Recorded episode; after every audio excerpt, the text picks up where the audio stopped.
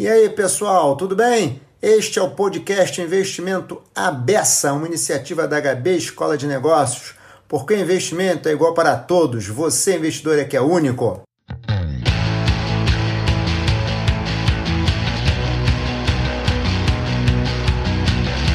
Jefferson, primeiro eu queria te agradecer mais uma vez aí por ter aceitado esse convite para vir aqui conversar sobre investimentos, trazer um pouco da tua experiência, das tuas histórias aqui, para a gente conversar aqui. Então, uma maneira aqui que a gente tem de estar tá levando educação financeira para as pessoas, está levando reflexão. Acho que as pessoas estão precisando pensar muito antes, estão muito, muito afoitas em tomar a decisão, acho que tem que pensar um pouco antes de tomar uma decisão. E a gente, nossa conversa, se a gente conseguir levantar boas dúvidas, já é um grande negócio. Então, te agradeço mais uma vez e vou te pedir para se apresentar, né, meu amigo? Falar um pouco de você, da sua carreira, o que, que você está fazendo atualmente. É, com prazer, com prazer, Hudson. Bom, primeiro que hoje de manhã eu estava pensando, bom, estou aqui há quatro horas, há quatro horas, né? Quatro horas à frente de vocês. Então eu estava de manhã aqui pensando, eu falei, poxa, Hudson, a gente já se conhece desde 2006, né? Na verdade, então já é são verdade. 15 anos aí, né? Então é bastante 15 tempo. anos já. Então é, mas é bom, é bom a gente ver que essas relações assim que são, são saudáveis, elas elas perduram, né? Então isso é. Isso é, isso é muito bom. Mas enfim, então, é, bom, obrigado pelo convite, né? Eu tô, eu sou Jefferson, é, atualmente, atualmente nos últimos 16 anos, né? Eu tô na PwC. nos últimos 16 anos na PwC, sendo os últimos seis anos é, aqui, aqui em Luxemburgo, né? É, meu papel nesse tempo todo aí tem sido muito focado na, na indústria de asset e wealth management, né? Então, e esse foi um dos motivos aí também da gente ter tomado essa decisão profissional barra familiar, né? É. é, que foi essa mudança para Luxemburgo. Mas é isso, quer dizer, então, de, de, fato, a maior parte do meu tempo eu, de fato, invisto, invisto o meu tempo atendendo clientes né, do setor de asset management, que sejam, que sejam clientes é, asset managers da América Latina, como asset managers é, europeus, né? Sempre no assunto mais de, de, de cross-border, né? Que seja o gestor latino-americano buscando é, buscando investidores, né, distribuindo seus produtos, investimentos e tese de investimento na Europa barra Ásia, né, e o fluxo inverso. Tá. É, e me conta uma coisa, Jefferson, a sua ida para Luxemburgo pesou muito essa questão familiar também, assim, ou foi só profissional? É, é, de fato, é uma decisão mais profissional, né? Eu diria que ela foi uma decisão 99% profissional, é, que eu tive que eh, vender né, a ideia para a família, né? É, e a família também comprar, né? É, acho que são, são poucas, não são poucas pessoas, porque na verdade faz dois anos aproximadamente teve um, um programa aqui do governo de Luxemburgo para reconhecer descendentes luxemburgueses que moravam no Brasil, né? Hum. É, e, e, por surpresa, né, eu, eu não sabia disso, né? É, você, é, aproximadamente 3 mil pessoas se registraram né, e adquiriram a cidadania luxemburguesa é, morando no Brasil. Né? A, a maioria do pessoal está no sul do país, né, na região de Santa Catarina, principalmente Santa Catarina e Paraná, mas no final das contas, esses sim vieram para Luxemburgo, ou vão vir por uma questão é, pessoal, né? No nosso caso foi profissional e depois a gente fez ela ficar uma questão pessoal também, né? Porque é, todo mundo tem que tem que se adaptar também, né? Quer dizer, a adaptação é do conjunto, né? Não adianta só um estar tá bem adaptado. Não, com certeza, com certeza. Não, tem que estar tá todo mundo comprado no projeto, né? Senão não, não dá, não é? Família é família, não é decisão para um, é decisão de todos, né? Sim, sim, exatamente. É. Mas acho que é isso, acho que a decisão, o driver principal de fato foi a questão, foi o profissional, e depois em cima disso a gente foi construindo, né? A gente foi construindo e a gente está aqui já há, há, seis anos e tem muito por construir ainda também, né? Já está aclimatado aí, Jefferson? Eu acho que tem, tem fases, né? Tem fases que a gente acha que a gente está mais e tem fases que a gente acha que a gente está menos, né? Aclimatado, né? Porque acho que para quem não teve oportunidade ainda de conhecer aqui, né, Luxemburgo, né, é famoso tanto pela é, pela predominância aí no setor de fundos, né, e, e pelo tamanho também, né. É, então, como o país está inserido aqui entre pelo menos duas grandes economias, né? A Alemanha de um lado, né? A França do outro e a Bélgica do outro, e você acaba sendo bombardeado no dia a dia, né? Com muitas culturas, né? Então, quer dizer, é uma avalanche de culturas, né? Tanto do, dos fronteiriços aqui e daqueles é, eu, eu, me considerava, né, a gente se considerava mais um expatriado aqui, mas na verdade a gente é imigrante mesmo, né? É, e todo mundo que vem trabalhar aqui, né? É, então é uma, não vou chamar da Torre de Babel, mas é comum, você vê de tudo, você vê desde asiáticos, de uma forma geral, europeus, leste europeu, Europa Central, América Latina, americano, inglês, irlandês, né? Então é, é, Pô, bacana, é, bem, né? é bem dinâmico, né? É uma diversidade bem grande. É super, super, né? Então, por isso, é, é por isso que eu estou tentando, tô contando esse, um pouco desse contexto aqui para responder a tua pergunta, né? Porque depende, tem, tem épocas que você está talvez num núcleo que você sente mais à vontade, né? Obviamente, né? E aí você acaba fluindo bem. Aí tem épocas que você está num outro núcleo cultural, né? Que você não está tão bem ali encaixado ainda. Então leva tempo, viu, Edson? A adaptação é, ela, ela leva mais tempo do que a gente imaginava. Ah, eu tô, eu eu vim de São, de, do Rio para São Paulo. Digo para você que tive uma período de adaptação, imagine, né? Brasil para Luxemburgo, né? Outro país, outro continente, outro tamanho de país, né? culturas muito diferentes. Então, imagino que. Mas gostei do seu, da sua da, da, sua maneira de ver, assim, depende do momento, né? Tem momentos que estão mais adaptados e momentos que estão menos adaptados, né? No frio, por exemplo, deve ser um daqueles que fica menos adaptado, né? Ah, sim. É, o, no período, no período mais, mais, assim, mais pesado do inverno mesmo, aí a gente tem que apelar um pouco aqui para uns vinhos a mais, né? Não, mas aí a gente, a gente aprende também, né? A gente aprende muito e tem que olhar para quem é o local aqui e viver como ele também, né? Porque acho que muita gente acaba, e a gente também acho que se enganou muitas vezes de tentar replicar o que você tinha na tua outra vida aqui, né? É, isso não funciona. Isso é, isso aí é, é, é, certo, é certo fracasso, né? Não vai dar certo. Então você tem que entender a regra do jogo local, a dinâmica e vai se adaptar aos poucos, né? Às vezes demora mais, às vezes demora menos, mas é. tem que estar tá com, tem que estar tá com vontade, sabe, predisposto, né? É, não, isso é resiliência, né? Perseverança, resiliência, né? Tem um objetivo. Começando aqui o nosso papo, você tem que ter um objetivo claro e perseguir o objetivo, né, Jefferson? Sim. Você pode ficar pulando de galho toda hora, senão não chega a lugar nenhum, né? Exatamente. Jefferson, deixa eu começar. Começar não, porque a gente já começou, desculpa. É só começar mudando só de. começando a entrar um pouco mais nesse negócio de investimentos. Você falou que, olha, estrangeiros investindo no Brasil e brasileiros ou, ou latino-americanos investindo fora. Como é que você, nos últimos anos, você está vendo esse fluxo? Tem mais gente olhando para cá ou tem mais gente daqui olhando para fora? Bom, olhando esses últimos seis anos, né? olhando esses últimos seis anos, teve um pouco, teve um pouco das duas coisas também, tá? Mas sendo mais preciso na resposta, né? Ah. Acho que assim, o, o, o, europeu, de forma, assim, o gestor, né? Vamos falar do investimento de, de Europa, né? Indo para Brasil, né? É, acho que tem dois grandes grupos, né? Tem primeiro o grupo dos investidores institucionais, né? Então, investidor institucional é, que obviamente é uma pessoa uma pessoa mais né, mais um profissional diferenciado né quer dizer faz isso como profissão né é. só para deixar claro Gelson para quem não sabe investidor institucional por exemplo é uma fundação um fundo de pensão que tem um, um profissional tomando conta né um profissional sim. gerindo os recursos né sim, sim. então quer dizer então esse grupo dando alguns exemplos né então uma seguradora alemã né um fundo de pensão holandês como eles têm profissionais ali, né, para fazer esse, esse, trabalho de alocação de investimento global, eles estudam em mais profundidade, né, é, que seja a geografia o setor que eles vão investir.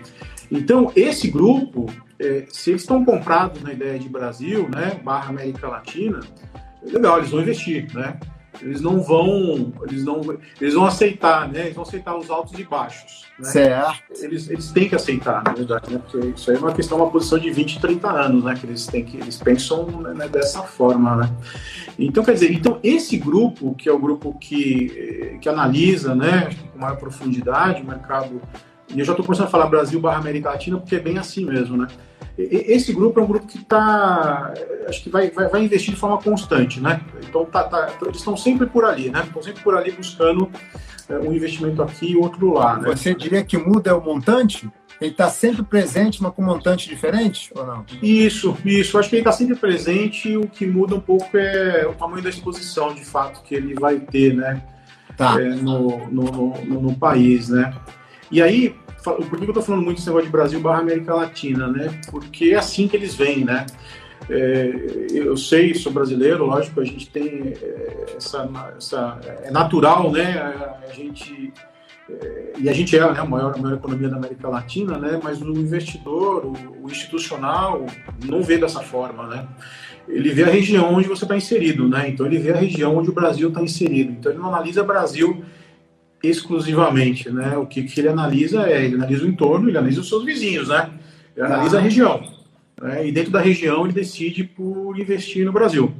Então, respondendo a pergunta. Deixa eu te fazer uma pergunta que fiquei curioso agora. Se ele está analisando a região e, por exemplo, ele pega dois países da região, como, por exemplo, só de exemplo, ele pega que a Argentina e Peru não estão bem.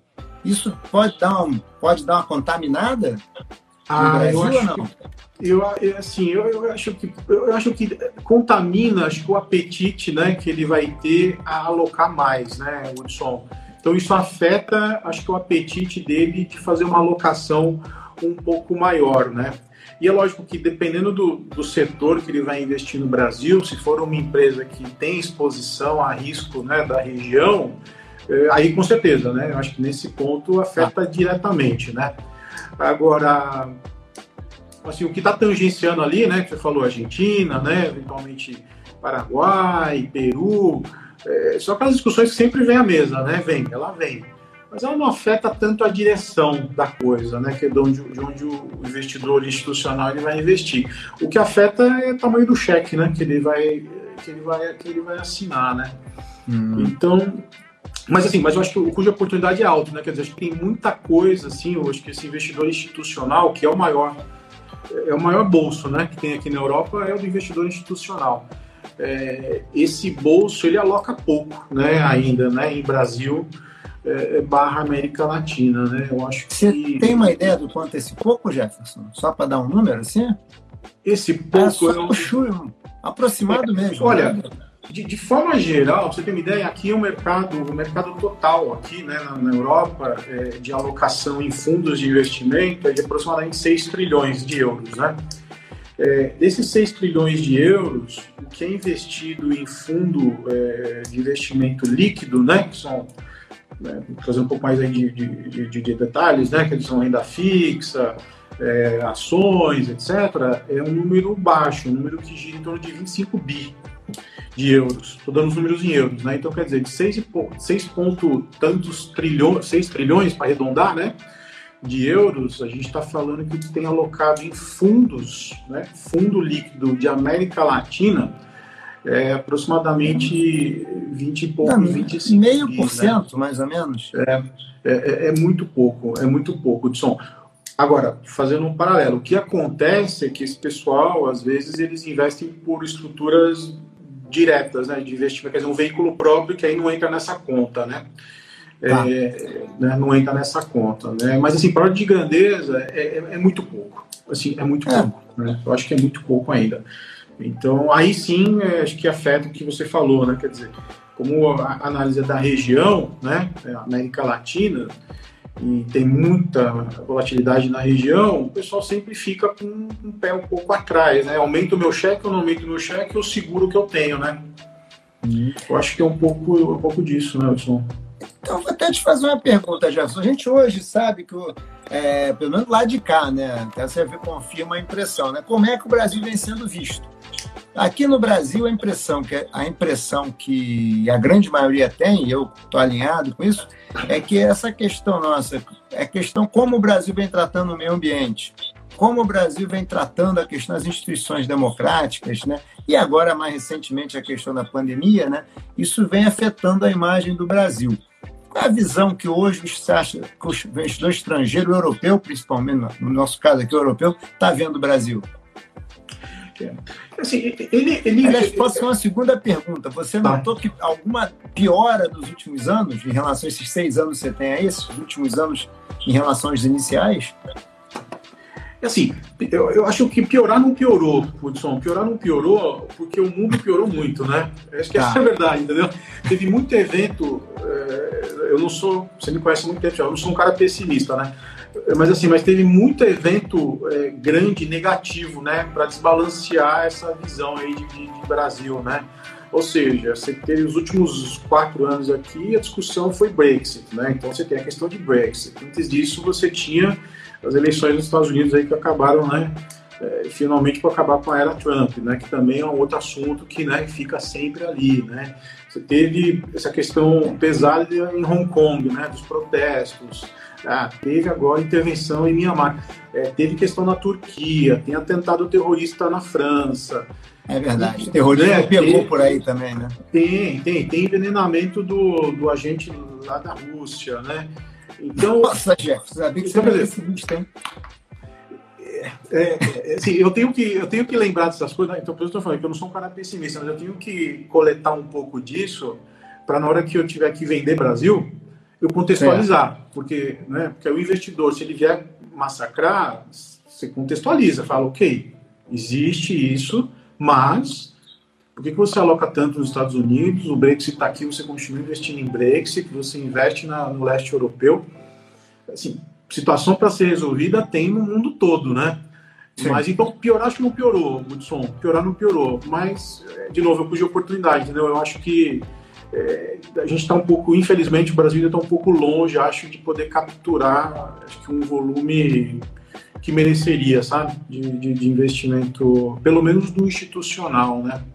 Tá. Você acha, Jefferson, com essa taxa de juros que o Brasil teve aí nos últimos anos, a gente teve taxa de juros aí de um dígito, pelo menos aí desde 2019, 2018.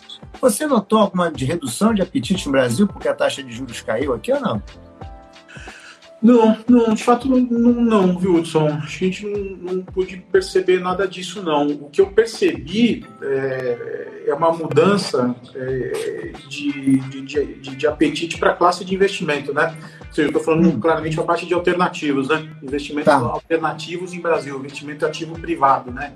Quer dizer, então, trazendo um pouco mais de, de ah. exemplo aí, quer dizer, o, o fundo de pensão, né, por holandês, ao invés de ele investir num papel, numa ação né, das principais empresas brasileiras, ele vai buscar talvez um projeto de infraestrutura, que o yield, o retorno pode ser maior, né? Então, uhum. isso aí é um negócio legal, que assim, interessante. Eu vejo, e não está nesse número, né, que eu te passei, dos, que eu falei com o pessoal, dos 6 tá. bilhões, né? É, então, é isso tem. Mas é interessante o que você falou, né, Gerson, porque o Brasil tem uma carência de infraestrutura enorme. Né? Notadamente, o investimento de infraestrutura ele tem é de longo prazo, né? Ele tem um risco maior, né? Até pela, né? Não é um projeto de infraestrutura de longo prazo, não é um projeto que você olha e precifica rápido facilmente, né? Tem um risco maior e tem um prazo maior. E o Brasil está muito carente. Você está dizendo que tem muita gente interessada nesse tipo de projeto, onde as pessoas estão olhando mais. Então, na verdade, a gente tem uma oportunidade não realizada no Brasil, né? Que o dinheiro tem querendo. A gente Sim. é que não se organiza para ter um bom programa de parceria público-privada, coisa do tipo. Sim, sim. Isso, isso, isso com certeza, isso com certeza, viu, Hudson? É, e aí o que falta um pouco, falta um pouco não, falta bastante, na verdade, é acho que é um trabalho um pouco mais consistente também de promoção, sabe? De, de, de apresentar essas oportunidades de investimento do, do Brasil é, de uma forma mais consistente aqui fora, né? É, junto a esse. Hum. O pessoal, a gente sabe, né? Que é lógico que o governo, entidade privada, o pessoal acaba fazendo os famosos roadshows, né? Certo. Sim, o roadshow é, é, é, é, o, é, o, básico, né? É o básico. Você fazer um roadshow sei lá, duas vezes por ano, três vezes por ano, é uma coisa, né? É, mas eu acho que não é o suficiente. Eu acho que, eu acho que deveria. Você tem que estar mais próximo, né? Você tem que estar mais próximo desse, desse investidor, né? O institucional, principalmente, para poder estar ali, sabe, no dia a dia, é, fomentando, né? Trazendo um pouco mais de, de, de, informação, né? Acho que ganhando um pouco mais da, da confiança, né? Então, acho que não é só a respeito da, da acho que da tese de investimento, né, Wilson? Eu acho que é muito também na, na forma que você é acaba, né, acho que colocando isso, né? Porque Esse ponto é muito bom, né? Você não vê aí no Brasil, você não vê aí na Europa escritórios do, do governo, 12 governos brasileiros com um escritório permanente, aquele escritório então, de negócio. O cara está é, ali presente, toca cartão, almoça, apresenta, não. recebe, não tem. Não tem. Tirando as embaixadas, né, que acabam fazendo um pouquinho disso, mas os escritórios, vamos saber, as entidades de fomento, de fato, né, é, bom, tinha um BNDES em UK aqui, que a gente até participou do, do projeto, não tem mais, né? É, então não tem, né? não tem. A analogia que eu faço, brincando, que é, funciona tanto pro para o homem quanto para a mulher. Então, assim, você não vai casar com alguém que você vê três vezes no ano, né? Normalmente, Sim. né? Sim. Então, acho que se aplica. Em situações pra... normais, né?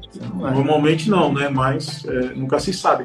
É, mas acho que a situação é essa, viu, Edson? É, essa questão da promoção parece uma coisa um pouco simples, né? O que eu estou falando, mas eu acho que é, é, é o fato de você estar próximo né, do investidor, né? Você tem que estar próximo do investidor, é, para poder explicar de fato o que está acontecendo. Tem uma questão de, de, risco de imagem, tem questão de compliance, né, que também pega bastante de, de, né, de Brasil. Você tem que estar tá ali né, para poder explicar. Né? A questão do compliance, explica um pouquinho melhor, Jefferson. O que, que seria? Nós temos uma imagem assim como de repente as regras não são estáveis, o que, que é? O que, que você acha que pega é, nessa questão na nossa imagem? É, eu, é, é, é uma, uma coisa que eu consegui que eu, que eu concluí nesse último tempo aqui, nesses últimos tempos, é, é, é que é isso mesmo. É. O, o, investidor ele aceita ele aceita um retorno baixo, não tem problema, desde que seja previsto, né? Agora o que ele não aceita ou ele tolera muito pouco é, é o inesperado, né? Quer dizer, é o inesperado e o que não está ali precificado, né? Então isso ele não aceita. Então a instabilidade, né? Questão jurídica do país, é, questão política também, né? Isso, isso assusta, porque isso aí é difícil você é, prever para onde vai, né? Assim, Botar isso no qual, preço é o head, qual, né? qual que é o head para isso, né? O head para isso é difícil, né? O, head por uma oscilação de câmbio você faz, né? É, um head lá, para um projeto que você investiu que não vai dar exatamente, não vai entregar o retorno que você, você também consegue fazer alguma forma. Agora, como é que você faz um head, né? É, uma estabilidade é. né, jurídica pesada. É. A gente aqui tem um caso que ficou tá famoso no Brasil, não sei se você soube aí, que foi o caso da linha amarela, né? A linha amarela é uma via grande, uma via urbana lá no Rio. Aí a prefeitura achou que estavam, que a concessionária do serviço estava ganhando muito dinheiro. Uhum. Que a rentabilidade era muito maior do que a esperada no início. Aí simplesmente caçou a concessão. É. E aí só virou embate jurídico, né? Sim. Mas assim, o contrato, quando foi feito, não tinha um, não tinha um teto para remuneração. O cara tinha que arcar com todo. Ele poderia ter prejuízo, como poderia ter lucro, tinha que arcar com a manutenção. A princípio, ele estava fazendo a parte dele, e o governo achou que ele estava ganhando muito dinheiro. Então, assim, ou ele. E aí começou aquela discussão de vai abaixar a tarifa, não tinha que abaixar a tarifa. Bem, resumo da ópera. O governo do município do Rio encampou a linha amarela. Acho que é um pouco do que você está falando, né? O cara olha para isso e pensa, puxa, será que eu corro o risco de botar meu dinheiro lá e de repente, se eu estiver ganhando dinheiro, alguém chegar e vai, pô, tá, me devolve aqui porque está muito bom isso aí. É, esse, essa segurança jurídica ela é pesada mesmo, né, Wilson? E, e assim, e aí acho que tem pelo menos uns dois selos aí que o Brasil poderia ter, que isso ia ajudar muito, né, nessa é, para mitigar um pouco dessa imagem, né? É, que é a participação no CDE, né? Que a gente sabe que volta e meia fala-se, né? Sim. Mas sim. o fato de não estar, tá, de fato, poxa, é, é, um selo, né? Quer dizer, você não está naquele. selo não, velho, você não está naquela liga, né? Sim. Você não está sentando sim. naquela mesa. Isso aí, poxa, isso aí não pega, não ajuda tanto, né? É, e, e, tem uma outra questão um pouco mais específica, mas aí é muito técnico, né? Que é uma, é uma, é uma, é uma lista da FATF, né? Que é, na verdade, um organismo global que avalia né, os sistemas de, de compliance dos países, né? É uma entidade internacional, né? E o Brasil tem uma pendência ali, né? Então, para quem é compliance, você olha ali e fala, poxa, ou, ou, você aceita o risco e pede muito mais informação, né? É, ou você não aceita, né? Então, é, essa questão é, ela é, é, chata e sensível, mas precisa, precisa ser resolvida, né? É, várias, né? A própria entrada na nossa CDE depende de questões tributárias que a gente não resolve, né? Tem de mudar bastante o sistema tributário brasileiro, é, algumas questões de proteção, que tem muita, tem muita tarifa para proteger a indústria, o comércio o comércio, a indústria nacional. Então, teria de resolver algumas questões que não são nada simples, né? são questões que estão há décadas serem resolvidas e não são enfrentadas. Né? Complicado. Jefferson, pensando agora um pouco o seguinte, aqui no Brasil agora está se falando muito em internacionalização. Você até usou um termo muito bacana, a gente falando, conversando outro dia sobre universalização e tal. Está muito em internacionalização dos investimentos. Você tem visto um movimento de brasileiros, você tem visto mais, maior interesse de brasileiros para investir no exterior mesmo? Tem notado isso? Então, isso, isso acho que é uma. Independente, falando não só do institucional, mas ainda para o varejo, né? Que somos nós aqui, né? Estamos Sim. aqui e tal. É, vamos pegar é, os dois, os dois, os dois. É, eu, eu, assim, começando pelo varejo, né? Para tangibilizar um pouco aí, né? Que é a pessoa física, né? Tal. Isso aumentou muito, muito, muito, muito? mesmo. Muito, eu posso falar um pouco dos números que a gente conhece, né? Aumentou muito. É, eu acho que é algo que veio para ficar, né? É, de fato, essa questão do, do, investidor de varejo, né? A gente, né? A pessoa física, né? É, investir no investir buscar investimento no exterior eu acho que ela veio para ela veio para ficar né é, e eu imagino que a gente está bem no eu sei que está meio na moda falar que é só o começo mas eu acho que realmente está está tá no início aí de uma nova de uma nova fase né do investidor brasileiro de fato começar a perceber que, por mais que existam opções de investimento excelentes no Brasil, né, acho que a pergunta poderia ser outra, né? Assim, poxa, por que, que eu tendo acesso, por que, que eu preciso exclusivamente, né, correr o risco, correr o, o retorno, de ter o retorno, né, de produtos domésticos, né? Por que, que eu não, não posso correr o risco né, e o retorno de é, investir em empresas de tecnologia nórdica, de investir em equities na China, né? Por que, que tem que ser, né? Por que, que tem que democratizar? A gente estava brincando com as palavras, né? Por que, que tem que democratizar só o acesso ao produto doméstico do Brasil, né? Eu acho que tem que continuar. Não estou fazendo uma apologia aqui para acessar, não. Eu só acho que a pergunta é o por que não o investidor, né, pessoa física, né, ele de fato começar a buscar mais é, diversificação é, internacional, né? É, falando um pouco, falando um pouco dos números aí que estava né, falando, acho que nos últimos, nos últimos 18 meses, principalmente. 18? Meu, 18. 18 meses. 18 tá. meses. Nos últimos 18 meses, é, teve um salto grande, né? Teve um salto de praticamente triplicou né? a quantidade de fundos no Brasil, né?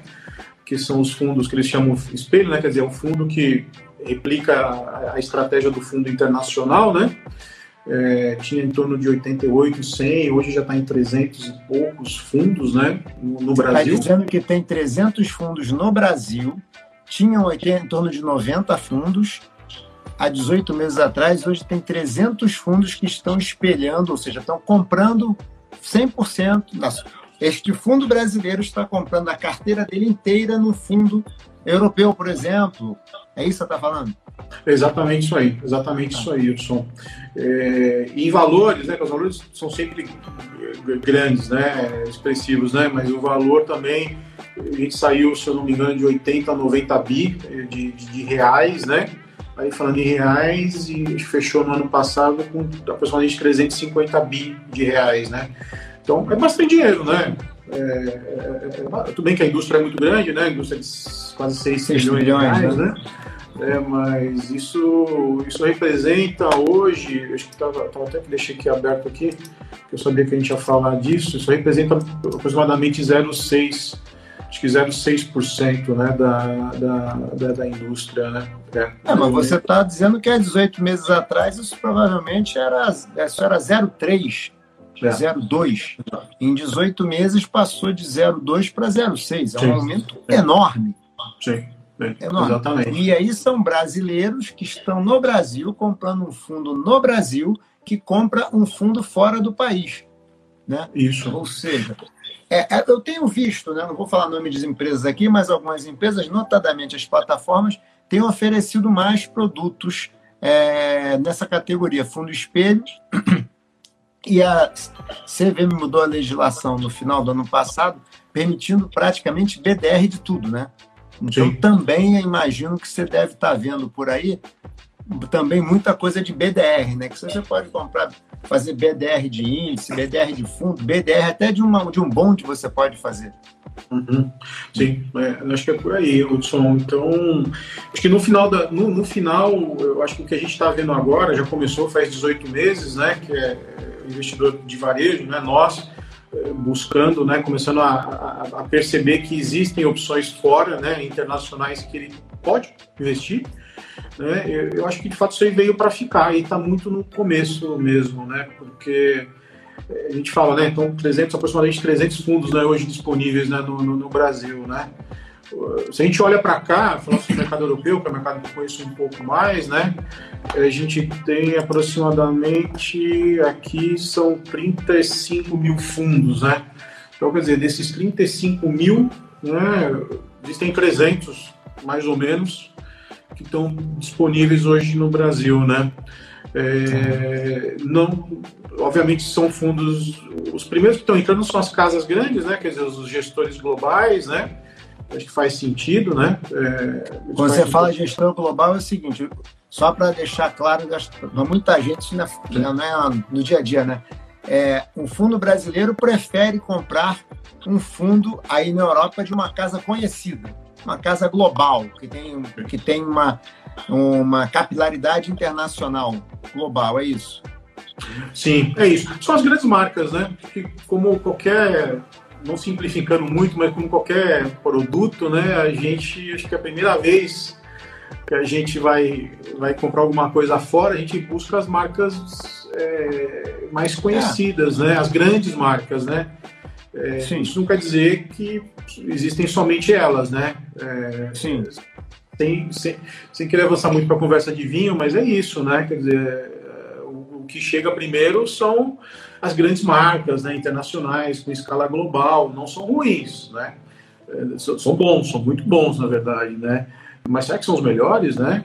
É, será que existem opções, né, outras casas aí que não entram nesse, não estão não, não tendo essa oportunidade ainda, né, de, de, chegar no Brasil, né? Eu acho que o próximo movimento vai ser esse, Hudson.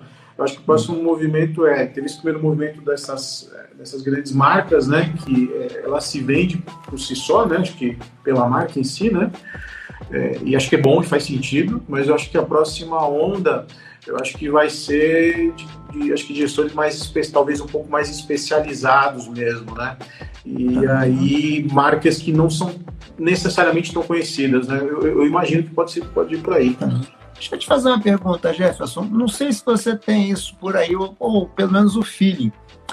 Qual é basicamente a tese de investimento? O que, é que esses fundos brasileiros estão comprando aí fora? Eles estão comprando mais ação, mais renda fixa privada, pública, longo. O que, é que eles estão comprando mais? Você tem essa ideia?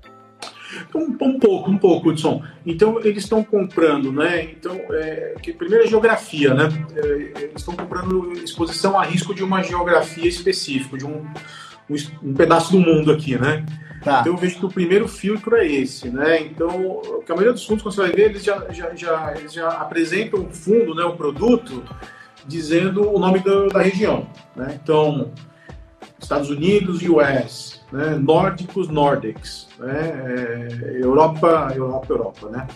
é, China, China, né? Japão, Japão. Né? Então, eu acho que a primeira questão é, é da mesma forma que a gente falou lá no início, né? É geográfica, geográfica. Eu quero correr risco Japão, mas não quero correr risco leste europeu, sei lá. Sim, sim, exatamente. Tá. Acho que essa é, acho que é uma seleção meio que clássica aí, né? Mas começa acho que por aí. Uhum. É, depois aí o setor, né? Aí sim, eu acho que essa questão do setor, né? Em que setor que eu vou investir, né? Vou investir setor exclusivamente sei lá, de tecnologia, setor eventualmente de energia, né? Então aí acho que já, já começa a ter uma certa, uma certa orientação, né? Tá. Hudson. É, e aí por último vai a questão né, investir em ação, investir em dívida, em dívida, né? Em título tá. privado, né? É, então quer dizer, eu acho que a primeira onda é essa. Eu acho que, que é o que tem acontecido nesses 18 meses, né? começou, aí, começou dessa forma, que é uma forma clássica, né?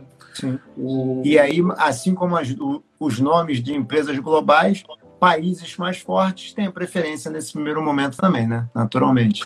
Sim, sim, exatamente, exatamente. Então, exatamente. Então, se a gente analisar, acho que dessa, desse universo de fundos que estão, né, tá, estão disponíveis hoje para o investidor de, do, no Brasil, a grande maioria é de economia em desenvolvimento, né? Desculpa, economias desenvolvidas já, né? É, Europa, Estados Unidos, ponto. Ou China, né? É, é, a grande tá, tá, tá sempre tá ali, né? Então, disso tudo, sinceramente, eu não vejo, assim, não tem muita surpresa, eu acho, né? Investir nos Estados Unidos, investir na Europa, acho que você já, já o que você espera, provavelmente é o que vai acontecer, né? Sim. É, agora.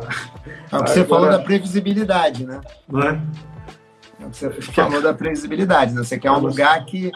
Mas não, cara, meio que assim, a minha. Eu entrei aqui tinha um combinado. O combinado vai ficar valendo enquanto meu dinheiro estiver aqui. É isso. É. Mais ou menos é isso. Jefferson, uma pergunta que a gente já passou um pouco aqui, mas só para estruturar um pouquinho a resposta, assim. Por que, que uma pessoa investiria no exterior, Jefferson? Caramba, é. essa pergunta. Eu já venho falando aqui, mas é legal colocar Sim. assim para as pessoas ouvirem. Pô, legal, deixa eu pensar um pouco sobre isso. É, assim, tentar fazer algumas analogias aí da vida cotidiana, né? Eu acho que, que talvez a gente já fez em algum dado momento da nossa vida, os nossos pais devem ter feito mais, que é o guardar o dólar debaixo do colchão, né? Então, aquele negócio, se é, sei lá, 40 anos, para não entregar na cidade aqui, né? Se é 40 anos atrás, né? Os nossos pais podiam guardar um pouquinho de dólar no colchão.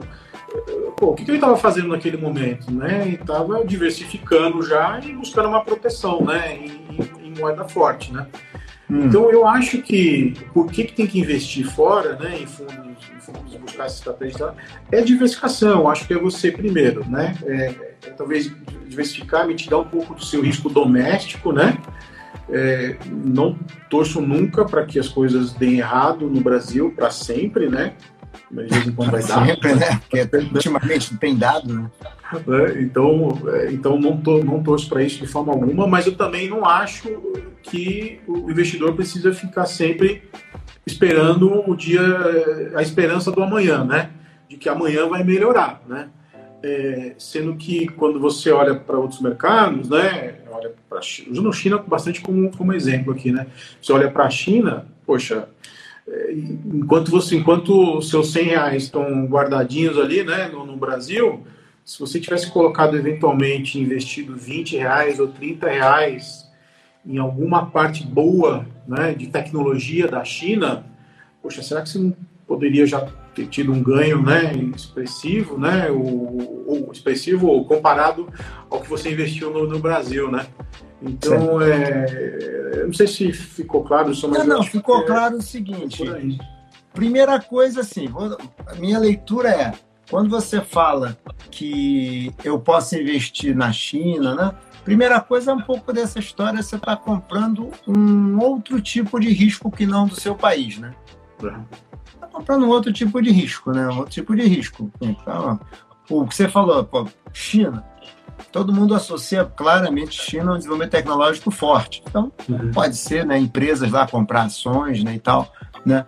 É, vale do Silício, né? A gente sabe que hoje em dia tem que se pega as FENG lá, né? Facebook, Amazon, assim por diante, tem sido destaque no Standard Poor's. Então, você está comprando um outro país contra um outro tipo de risco. Né? Você não tem uma.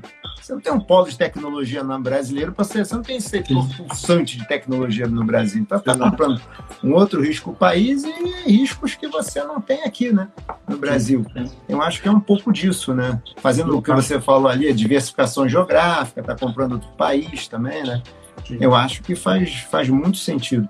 E aí você acha que para todo. Obviamente, vamos pensar o investidor já está ali, já tem algum capital, já faz alguns Sim. anos que investe, alguns meses. Faz sentido ter sempre uma parcela no exterior? Eu, eu, eu, eu acredito que sim, viu, Hudson? É difícil precisar qual que é essa parcela, né? Sim. Mas eu, eu, eu não tenho muito, muita tese para suportar isso, tá? Mas eu acho que assim, eu acho que tranquilamente, uma posição em torno de 10, 15% de uma posição qualquer, né? Eu acho que ela eu acho que ela se sustenta bem, né, se ela tiver esses 10, 15% alocado né, no, no, exterior. Mas também não estou sugerindo nada aqui, mas eu acho que sim, eu acho que tem que não, ter. Né, eu acho que tá. tem que ter, né, eu acho que tem que ter. É, e, e não só também, também pela questão do. É, a diversificação do, diversificação do risco, com certeza, né? É, mas aí eu acho que é aquele assunto que poxa, você é o mestre do assunto, o doutor do assunto, que é a questão educativa mesmo, né? Sim. É, é, sabe, eu acho que a partir do momento que uma pessoa normal como a gente começa a investir num fundo de tecnologia nórdico, por exemplo, eu acho que naturalmente vai despertar o interesse para você talvez ler um pouco mais, né? É, ler um pouco mais, ver o que está acontecendo com aquelas empresas ou algumas das empresas né, que você de fato está é, tá investindo. Né? Então, eu, eu acho que amplia, pode ser meio romântico, né, mas amplia o horizonte. Né? Eu acho que amplia o horizonte é, e sai dessa questão só territorial né, de investir em, em, empresas no Brasil, né? Começar a falar outros nomes, sabe? acho que Sim. Vamos, vamos, aprender outros nomes de outras empresas, né? Que são tão maiores ou melhores ou iguais às que a gente conhece, né? No Brasil, né? Mas acho que tem, sabe, essa, essa questão do, acho que é um trigger, né? Eu acho que dispara uma forma de pensar diferente do, do, do, investidor Não, também normal acho, acho como a Brasil... gente é uma economia muito fechada, né? A gente sempre foi uma economia muito fechada e a gente é, se acostumou com isso. Então, se você pegar as publicações internacionais, o comércio exterior do Brasil é pequeno em relação ao tamanho do país. A gente, e eu acho que isso refletiu em tudo, né? A gente investe pouco fora do país, pelo tamanho do Brasil, a gente investe pouco fora do país, pelo nosso tamanho, e assim por diante. Eu acho que é uma economia que meio que se meio que criou uma certa ideia de autossuficiência, né? Ah, não, a gente vai fazer tudo aqui dentro, a gente vai. Assim, eu acho que precisa investir. Deixa eu te fazer uma pergunta, Jefferson. Investir no exterior, qual seria básica? Assim, tem, quais são os passos? Você que está aí fora, vendo o dinheiro chegar, pensando em pessoa física, como é que você uhum. acha assim? Como é que o cara poderia fazer? Quais são as opções para ele? Tá. É, acho que, acho que vou começar pelo que não é, o de forma muito rápida, assim, o que não é investir no exterior, né? É, o que não se deve fazer, né? Eu acho. É, tratar como uma moda, né? É, ah, ah, então acho que, primeira, acho que, a primeira coisa é essa, né? Então se você pensou em investir no exterior por uma moda, não invista, né? Bom, então esse, é, essa eu já colocaria esse como... é um grande conselho, né? grande conselho. Para, para por aí, né? Legal. O segundo é, é de fato ou estudar ou buscar um apoio especializado de um, de um, de um independent advisor, é, um, um é conselheiro financeiro, um consultor de investimento. Sim, sim. Eu, eu acho que teria que buscar, porque, na verdade, para definir, qual, definir qual é o objetivo, né? Quer dizer, qual é o objetivo desse desse investimento, né? Eu acho que a gente tende a querer escolher talvez um produto muito rápido, né, onde você vai investir, sem saber ou sem saber ou sem parar para pensar um pouco antes, né? Pensar um pouquinho antes. Mas qual que é o teu objetivo com aqueles 10%, X% que você vai investir fora? O que, que é aquilo? É proteger e crescer para daqui a 20 anos fazer parte da sua uh, aposentadoria, eventualmente, ou é fazer um caixa em moeda mais eventualmente forte, né? Então, eu acho que primeiro essa questão mais assim bem conceitual da coisa, né, Hudson? é, tá. saber o que, que você quer, o porquê, né?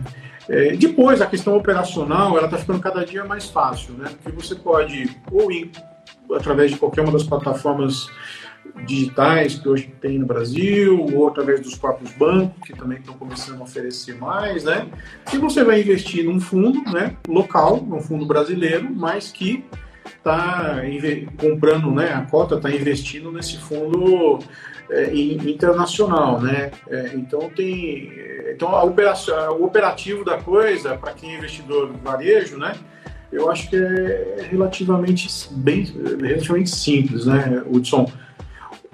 Talvez gostei muito da sua resposta, gostei muito. Começou lá do início, definição de objetivos e tal, para que que você está investindo e tal. E é o que você falou, depois é a execução. E você colocou aí um ponto que é uma discussão muito grande, né? Sempre entre investir via fundos ou investir diretamente. Você acha que via fundos é a melhor solução para investidor considerado varejo? Aí, Edson, eu acho que é, eu sei que eu fico falando muito depende, né? Mas eu acho que é, realmente depende, né? É, porque eu acho que assim o fundo, o fundo de investimento, ele traz uma segurança, uma questão de governança, né? é, governança muito importante para o investidor privado, né? O que significa a uhum. questão da governança? Poxa, você tem um conjunto aí de profissionais que vivem daquilo e fazem daquilo com o objetivo final, né? Que é, é disponibilizar esse produto para você, né? Então você tem isso. Você tem controle, né? Controle de onde está sendo investido, né? Você não pode investir muito fora do que aquela política de investimento, né? E quando esse investimento é feito em um fundo também internacional, você tem uma camada adicional né, de governança e de controle aqui fora, por exemplo. Né? Então, para qualquer fundo, qualquer, qualquer real né, é, que um brasileiro invista num fundo XXX internacional, poxa, ele primeiro está investindo num fundo brasileiro. Legal. Tem a questão toda de controle, governança, né, bem, muito bem estabelecido. Segregação de função ali entre gestor, administrador, custodiante, etc. Então, tudo isso aí está muito bem resolvido, né? Mas, além disso, o fundo que ele está investindo fora também tem a mesma estrutura, né? Então, Sim. tudo bem que acho que no longo prazo isso aí deve mudar um pouco, mas longo prazo talvez a gente vai estar aposentado já, mas eu acho que vai demorar um pouco, mas eu acho que, que é, muito, é bastante controle também, né? Mas Sim. hoje em dia, ok, né, Hudson, eu acho que eu acho que, que, que, é, que ele traz. Então por isso que eu, eu particularmente, para quem é investidor varejo, né? Eu acho que vale a pena considerar fundo. Para aquele investidor que já está um, um pouco mais tarimbado, né, que gosta de acompanhar, analisar, ver relatório, né, aí tudo bem, aí acho que pode ir, né, seguir aí pelos caminhos do, do, de BDR, né, que está surgindo bastante no Brasil, ou montar sua própria carteira, né, mas sabendo que você vai ter que fazer um trabalho semi, né, um trabalho profissional não sendo exatamente um, propriamente profissional, né, então eu acho que tem é, para os dois, né, Hudson?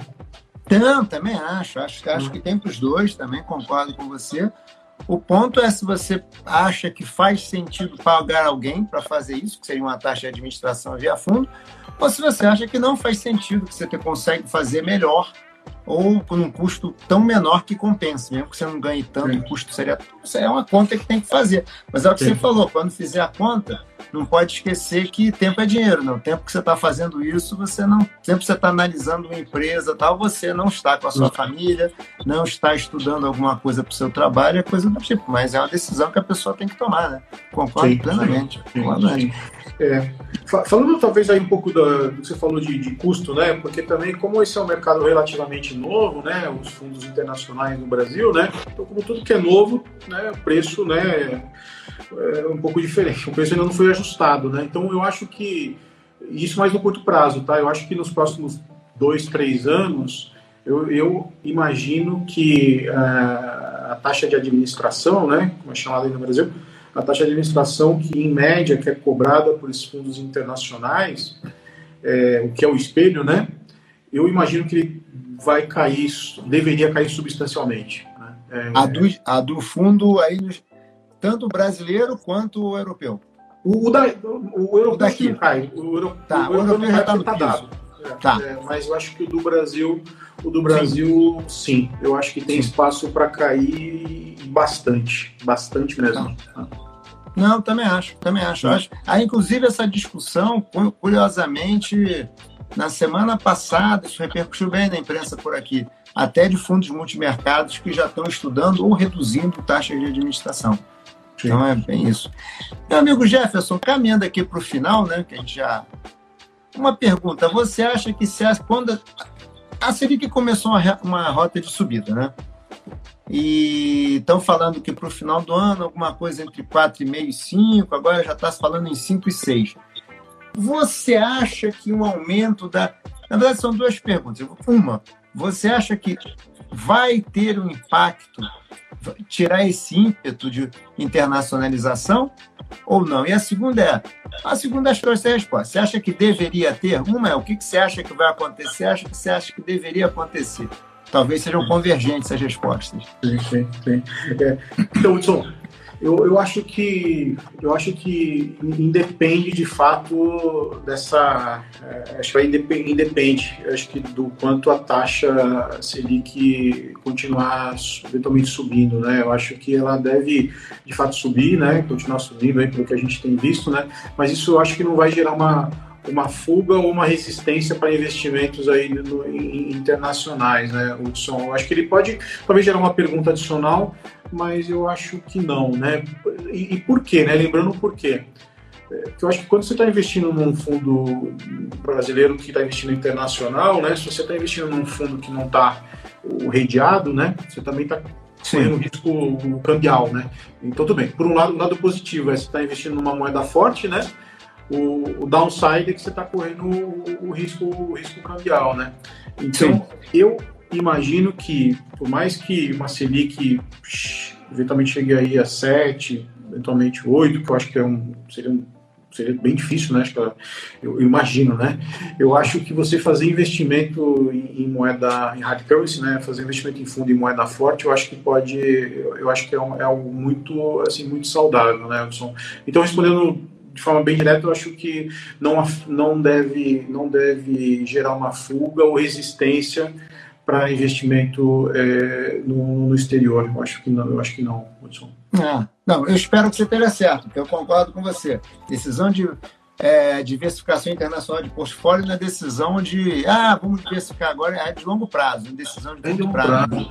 É, ó, um exemplo simples, quando eu saí do Brasil, né, quando a gente mudou para cá, o euro estava 3,50, né? 3,60. Hoje está 7. Será que se eu tivesse investido tudo em renda fixa 14, 15, onde é que eu estaria hoje versus se eu tivesse comprado um fundo, né, com moeda forte Sim. em euro, né, mais 5, 6% ao ano, né? Então, com certeza, com certeza, com então, certeza. acho que é por aí. Jeff, tem uma pergunta aqui que eu não poderia deixar de fazer, porque você, eu sei que é um entusiasta do ESG. É, sobre os fundos internacionais, como está difundindo o modelo ou implementação do ESG? Como é que está o ESG por aí, principalmente nessa questão de fundos e fundos espelhos? O que, que você vê? Sim. Então, vou falar rapidamente de duas, dois, dois, dois ângulos diferentes da mesma, do mesmo assunto. Né? O primeiro é que está é, tá bastante desenvolvido né, na, aqui né, na Europa, mas está bastante desenvolvido o ambiente regulatório, porque na, na Europa eu aprendi, né, vivenciando, é que primeiro vem a regulamentação, primeiro vem a base, a infraestrutura, depois que a coisa está pronta, a plataforma está rodando, aí você pode crescer o quanto você quiser, né? Então, o que eu estou querendo dizer é que foi agora em março, mesmo início de março, foi aprovada a regulamentação é, para fundos ESG, né? Então, regulamentação significa o disclosure, né?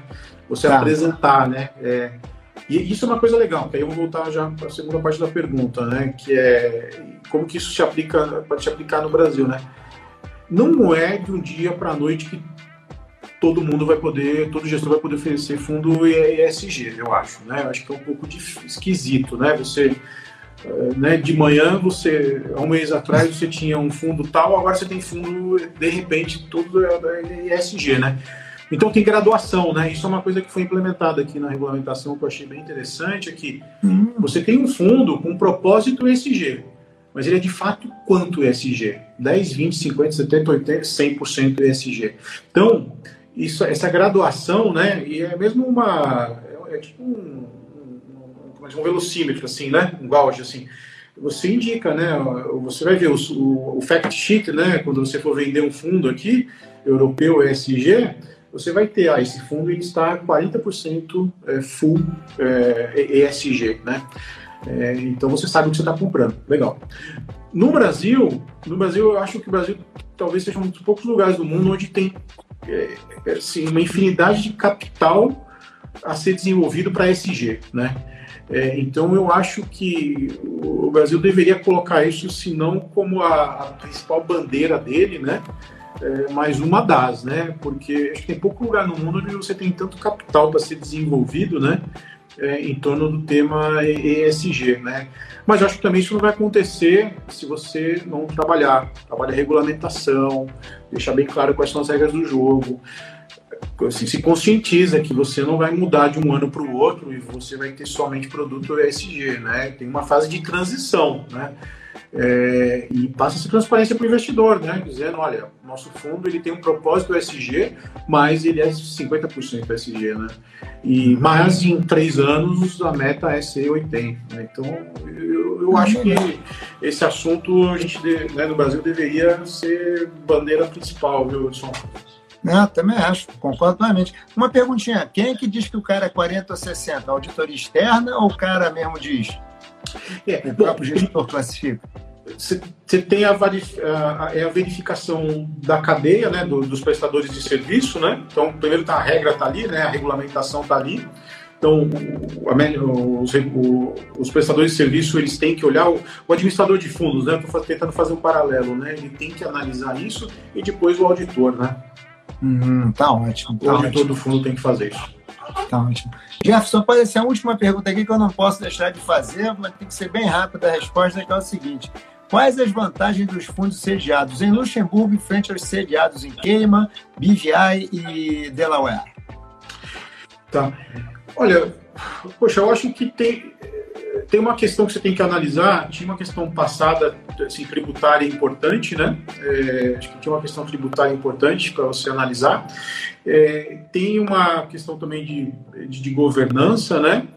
Mas eu, eu não diria que, que existe um. Acho que tem o um melhor dependendo da finalidade, né? Eu só não estou tentando escapar da pergunta, não, mas acho que dependendo da, da é. finalidade, né? Acho que dependendo da finalidade, você tem solução é, a ser considerada, sabe, em BVI, em Cayman é, e é, em, em, Luxemburgo, né? Eu acho que tem, acho que tem para, acho que tem, tem para tem para todo mundo, né?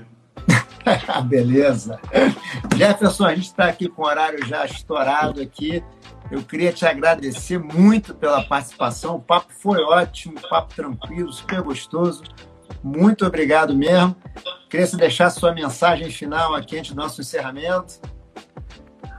Não, legal, isso também, igualmente, é um prazer, acho que essa, essa iniciativa aí que, de, de, de, educação financeira, né, esse bate-papo bem, bem assim, bem, bem, bem descontraído que você está promovendo no Brasil, acho que é importante, acho que o investidor brasileiro e o brasileiro merece e precisa, acho que precisa disso aí, eu acho que a partir do momento que a gente puder numa mesa de jantar, né, o almoço que seja no Brasil, você vê uma parte das famílias discutindo um pouco disso, né, não vai ser um jantar chato, né, mas acho que é. essa questão do, do, do poupar para amanhã, né? Eu acho que é. Da mesma forma que o pessoal, a gente planeja o, Réveillon e o Carnaval, acho que vale a pena planejar também um pouco a questão do, do futuro financeiro, né? Acho que é isso. A nossa vida financeira. Gostei muito, é isso mesmo. É isso mesmo.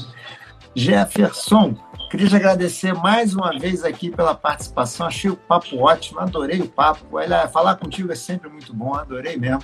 Maravilhoso.